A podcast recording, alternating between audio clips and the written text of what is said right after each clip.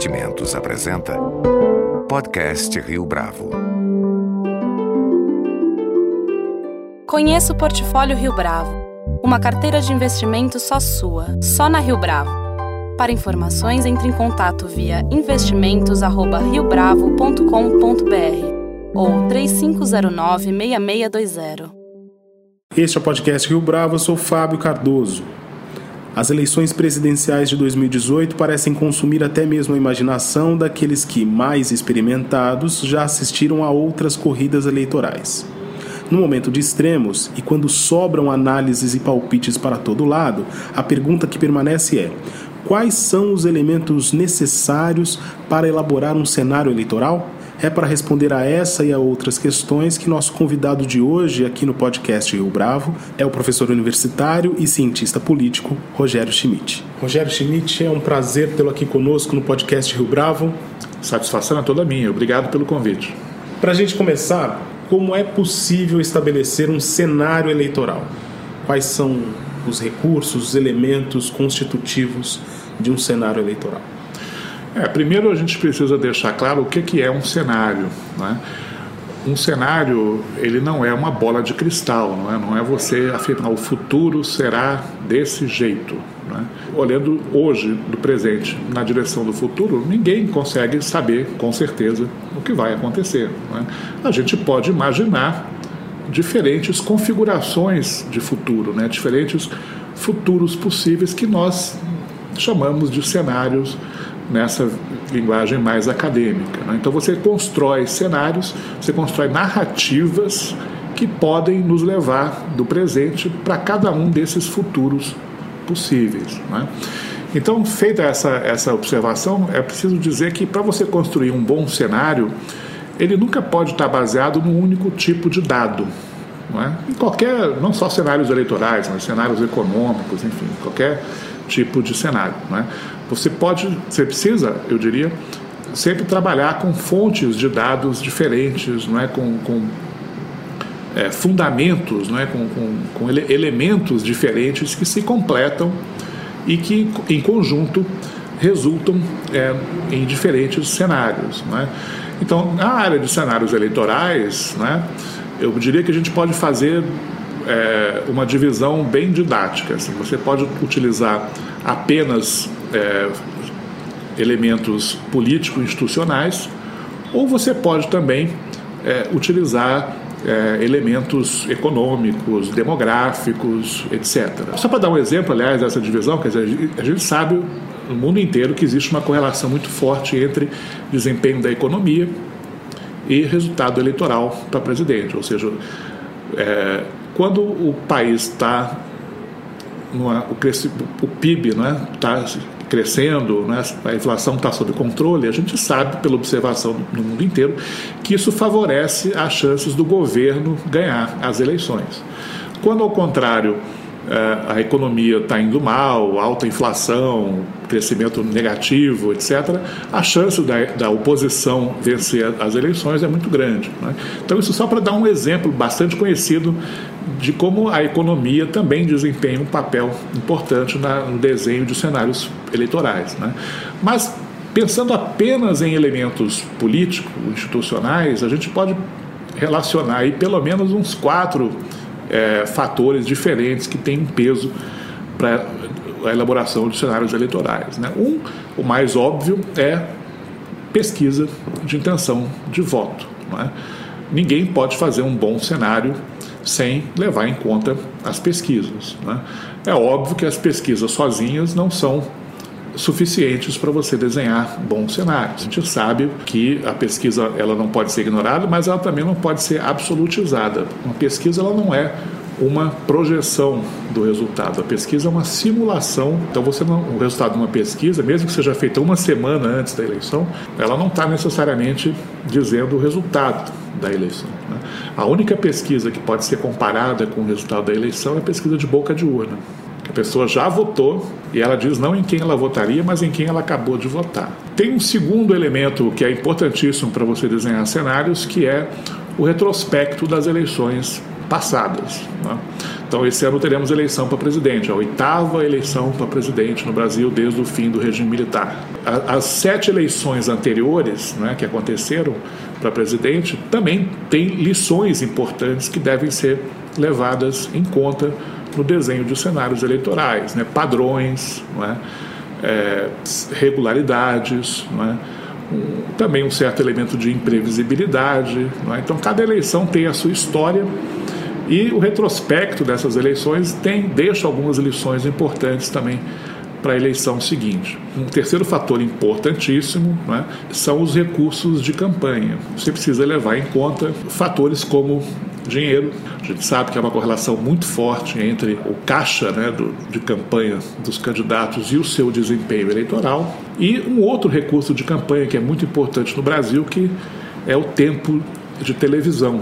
Há um conhecido efeito nas campanhas a partir do momento em que o horário eleitoral gratuito passa a ser exibido, né, começam a haver as maiores oscilações é, nas intenções de voto dos diferentes candidatos. Eu diria que existe um quarto fator importante aí para a elaboração de cenários, que é a história eleitoral bem recente do, do país. Nós tivemos em 2016 eleição municipal no Brasil inteiro, né, para prefeito e para vereador, e também alguns municípios em 2017, 2018 fizeram também eleições suplementares para prefeito. Então é importante também olhar essas eleições bem aí mais é, frescas né, na nossa linha do tempo e, ver, e observar quais os padrões que se repetiram nessas eleições, que partidos têm se dado bem, que partidos têm se dado mal. Né? 2016 para cá, a gente percebe que houve uma mudança na força dos partidos políticos em relação digamos, aos 10 anos anteriores. Eu diria que para fazer um bom cenário, você precisa colocar pelo menos esses quatro ingredientes num caldeirão, né, misturar, a partir daí você desenhar cenários que considerem ao mesmo tempo cada um desses fatores. Em relação a esta eleição presidencial de 2018, o quanto dessa incerteza está atrelada à mudança na legislação eleitoral e nesse quadro partidário? Como é que esses dois elementos dialogam entre si? Essa eleição é uma conjuntura diferente né, é, do que estávamos acostumados. Então, você tem, por exemplo, uma campanha mais curta, nós vamos ter apenas 35 dias de propaganda na televisão. Campanha como um todo 45 dias, né? 15 dias a menos do que em eleições anteriores. Né? Essa é a primeira eleição presidencial onde não há mais a possibilidade das das, empresas, das pessoas jurídicas fazerem doações, né? que é, sempre foi a principal fonte de financiamento dos candidatos, dos partidos, foram as doações empresariais. Né? E você tem também aí é, vários partidos novos né, que foram criados nos últimos anos, partidos que mudaram de nome. Então, que você criou um quadro aí um pouco mais pluralista do que em eleições passadas. Né? Todas as, as posições do espectro ideológico, né, nesse momento estão ocupadas ou por algum partido ou por algum candidato, né? Assim, desde a, extrema direita até a extrema esquerda, pelos vários tons aí de, de intermediários, né? Centro-direita, centro-esquerda, centro. Essa acho que me parece a eleição mais plural do ponto de vista do, do cardápio de, de opções, né? Que estão sendo oferecidas ao, aos eleitores. Isso, claro, cria incertezas adicionais, né? Mesmo com essa diferença de recursos, algumas candidaturas parecem mais consolidadas do que outras. Nesse sentido, em que medida as eleições passadas e suas práticas, digamos assim, servem de referência para que se possa estabelecer algum diagnóstico do que está ocorrendo e do que pode acontecer no futuro próximo? Vamos deixar de lado a eleição de 89, que foi a primeira eleição para presidente, depois de quase 30 anos uma eleição solteira. É, se nós olharmos as últimas seis eleições para presidente, de, desde 1994 até 2014, né, tem um padrão muito claro. Né? Que padrão é esse? É, nessas seis eleições, nós sempre tivemos uma polarização entre um candidato do PSDB e um candidato do PT. Né? O PSDB venceu as duas primeiras eleições, o PT venceu as últimas quatro nas duas em que o PSDB venceu, o PT ficou em segundo. Nas quatro em que o PT venceu, o PSDB ficou em segundo. Poderíamos chamar até de um bipartidarismo é, virtual né, nas eleições para presidente. Isso não significa que não houve também é, azarões, né, que não, nós vamos puxar pela memória aqui, em todas essas eleições, você sempre teve ali uma terceira força, ou às vezes até uma quarta força, que ao longo da campanha é, aparecia ali como um competitivo. Né? A rigor, essa eleição ela não é tão diferente das anteriores pelo fato de existirem terceiras, quartas, quintas forças. Né? Eu acho que a grande diferença dessa eleição talvez seja pela primeira vez parece bastante razoável que ou o PSDB ou o PT não participe do segundo turno. Eventualmente até a possibilidade de que nenhum dos dois participe do, do segundo turno. Eu acho que essa é a, a, grande novidade na comparação com as eleições anteriores. Né? Talvez essa seja a eleição onde a probabilidade dessa polarização não se repetir é a maior de todas. Né? E nesse aspecto ela lembra a eleição de 1989 mas só nesse aspecto. Tomando o ano de 2016 como referência, parece que há uma urgência em ser o candidato outsider. Eu estou me referindo aqui especificamente às eleições presidenciais. Mais especificamente, aquele que não é político ou que efetivamente não obedece à mesma lógica dos políticos ou dos partidos tradicionais. Essa abordagem, digamos assim, tem chance de surtir efeito junto ao eleitorado a médio e longo prazo? Eu sou um pouco cético em relação a essa hipótese de que existe uma grande demanda do eleitorado por renovação, de que existiria uma insatisfação generalizada com a chamada velha política, não é, com os partidos e políticos tradicionais, e que haveria uma, uma demanda, né, mesmo que uma demanda reprimida, mas uma uma demanda por, por renovação, por grandes mudanças, por outsiders. Né? E por que, que eu, eu sou cético em relação a isso? Porque se você olha é, as eleições mais recentes, né, a de 2016 e essas eleições suplementares é, de 2017, 2018, você não constata essa realidade nas urnas. Né?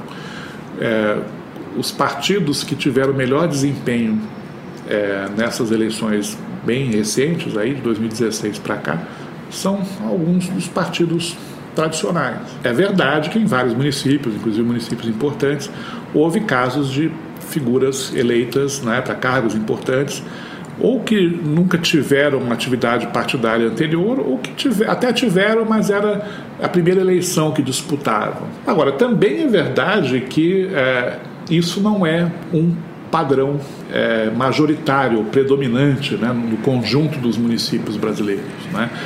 É, neles ainda vale a regra de que é, quem está se dando bem né, são os partidos, os, os, políticos tradicionais. É possível que ao longo da campanha haja reviravoltas e que, e que é, alguns deles que estão na liderança hoje não serão eleitos. Né? Vamos olhar para as eleições para o Congresso brasileiro. Né? O Congresso brasileiro é, talvez, posso estar enganado, mas o Congresso onde a taxa de renovação é maior a cada eleição. A gente sabe que, é, na média, ali 45%, 50% dos, dos deputados não se reelegem de uma eleição para outra. Então a nossa taxa de renovação aqui é, é quatro, cinco vezes maior que a do Congresso norte-americano. Nós estamos falando de renovação quantitativa, né, de caras novas. Né? Muitas vezes a pessoa que se elege ela é deputado de primeiro mandato, mas pertence a uma família política ou é um herdeiro político do, é, do ex-prefeito, não é? é alguém que já tem lá uma trajetória na política do seu Estado. Mas seja como for, é? a, a, a, renovação no Brasil, isso frequentemente é desprezado pelos analistas, né? o grosso dela acontece, eu diria, nas eleições para o Congresso. É? E me parece que essa eleição as pessoas estão dizendo, não, vai ser a menor taxa de renovação da história. Eu prefiro é, duvidar. Ainda em 2016, as pesquisas de intenção de voto não conseguiram capturar, por exemplo, a ascensão repentina, o sprint final do então candidato João Dória, à época postulante à Prefeitura de São Paulo. Ah, um processo semelhante, ainda que não seja idêntico, aconteceu nas eleições norte-americanas naquele ano também. É possível tirar alguma lição de 2016? A gente não pode considerar as pesquisas de intenção de voto como o único fator para você é, elaborar cenários eleitorais. Porque as pesquisas têm um limite, vamos chamar de, de metodológico, né? inerente. Quer dizer, uma pesquisa ela não é uma previsão sobre o resultado das urnas. A pergunta que os institutos fazem né, aos entrevistados tipicamente é: se a eleição fosse hoje e os candidatos fossem estes, em quem você votaria? As pesquisas elas não perguntam em quem você votará no dia 7 de outubro, por exemplo, que é o dia que a gente vai ter eleição esse ano. Então você não está olhando para o futuro, você está apenas fazendo uma simulação de uma eleição hipotética caso o pleito tivesse acontecendo naquele dia. Então uma pesquisa ela não é necessariamente um bom preditor do resultado da eleição. Né? A pesquisa, além dela ter um limite é, é, metodológico que é próprio, né? frequentemente a conjuntura eleitoral, a história de cada eleição ela nos ensina também a não absolutizar né, os resultados de, de pesquisa. Às vezes acontece, dá lógica, que a pessoa lidera a pesquisa desde o início e é eleita, mas não é a maioria dos casos, me parece. Né? Mesmo com o fenômeno da multiplicação das pesquisas, que era um dado que a gente comentava antes da entrevista começar. Quer dizer, hoje uh, o público, o eleitor, de um modo geral, tem mais acesso a esses levantamentos, porque mais levantamentos têm sido feitos nessa temporada, neste nesta eleição, no caso, do que nas eleições anteriores. Mesmo nesse cenário, a gente ainda precisa observar com cautela. É, mas assim, a, a gente pode fazer a pergunta: será que as pesquisas influenciam o voto do eleitor, né, tanto quanto parece à primeira vista? Porque a gente, às vezes a gente está meio enviesado, né, porque nós, é, jornalistas que acompanham política, cientistas políticos e tal, a gente tem um nível de, de, de acesso a informações políticas muito acima da média da população. Eu lembro que já teve pesquisas que perguntaram como é que as pesquisas influenciam a sua a sua decisão de voto, né? E de fato tem gente que responde, ah, eu voto em quem eu acho que vai ganhar, né? quem está em primeiro, né? mas não é a maioria, está longe de ser a maioria. Então não é primeiro, não é todo mundo que que usa pesquisa como fator para escolher o candidato e dos que usam, nem todos usam da maneira que a gente espera, né? que é, é votar na pessoa que está na, na liderança. São muitos os debates e muitas as rodadas de entrevista com os candidatos e também com os postulantes a vice. Uhum. O público talvez jamais tenha sido tão uh, informado sobre os postulantes aos cargos majoritários. Ainda assim, as pesquisas, essas mesmas que nós criticávamos agora há pouco, dão conta de que o eleitorado não está muito atento ainda ao que está acontecendo. O que explica esse afastamento? Quase todas as pesquisas elas têm também a, a chamada pesquisa espontânea. Quando a pergunta é feita dessa maneira, a taxa de indecisos é sempre superior a 50%. Dependendo da, das últimas pesquisas que eu analisei, estavam dando aí taxas de indecisos. É, na, as, as pesquisas mais baixas estavam dando ainda 40% de indecisos. A maioria fica ali próxima de 50%. Tem até algumas ainda que estavam dando 60% de, de indecisos. Metade dos eleitores só é capaz de manifestar preferência por algum candidato quando a lista dos candidatos é apresentada a eles pelo entrevistador nas pesquisas. Né? E de fato, para essa metade do eleitorado, eles só vão escolher o seu candidato né, na reta final mesmo da campanha, nas últimas semanas, ou às vezes até na última semana da, da campanha. Né? Então tem uma, uma variável que eu, que eu gosto sempre de observar com muito cuidado, com muita atenção, que é a taxa de indecisos na pesquisa espontânea. Né? Ela só começa a cair mesmo, assim, de forma mais abrupta, nos últimos 15 dias, na, última semana mesmo de, de pesquisa. É de se esperar que haja uma volatilidade, sim, né? até porque no, no Brasil, é, isso a gente sabe também através de pesquisas, um terço dos eleitores declara ter simpatia por algum partido, afinidade por algum partido. Né? E, e, desse um terço, a maior parte declara ter simpatia pelo PT. Né? Então, esses eleitores que têm uma simpatia partidária prévia, como se tivesse já um, uma camisa de time de futebol, né? Ah, eu não sei quem vou votar, mas eu tenho uma, uma, uma afinidade por um partido. Então, a princípio, eu vou votar no candidato ou nos candidatos que esse partido indicar. Né? Mas isso é um terço dos eleitores. Né? Dois terços não tem, não tem é, afinidade prévia né, por nenhum partido. Né? Para esse terço dos eleitores, portanto, é correto afirmar que o voto no candidato indicado pelo Lula vai ser uma certeza uh, nesse primeiro turno? Não, não. Veja, nós estamos falando aqui de, de, de eleitores potenciais, nós não estamos falando de certezas. Né?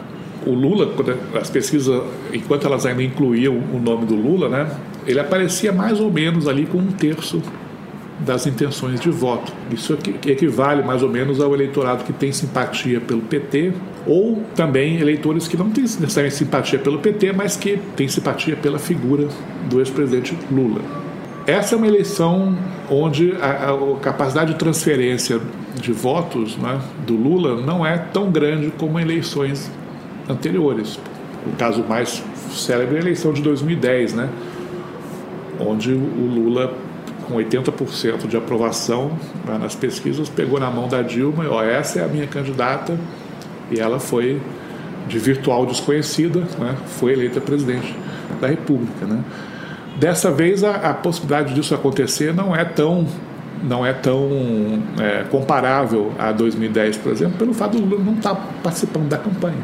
Tem ali algumas mensagens, vídeos que ele deixou gravado e tal, mas não é a mesma coisa de falar, ó, esse é o Haddad, isso vai não me parece que a, a, o potencial de votos do candidato do PT seja idêntico ao da Dilma em 2010, né? pelo fato do envolvimento do Lula é, ser, né, por razões logísticas, digamos assim, né, é, é muito menor e pelo fato de agora nós estamos ali já no, na reta final praticamente da campanha. Né? O, o Lula fez campanha pela Dilma durante um ano, em 2009 e 2010. Né?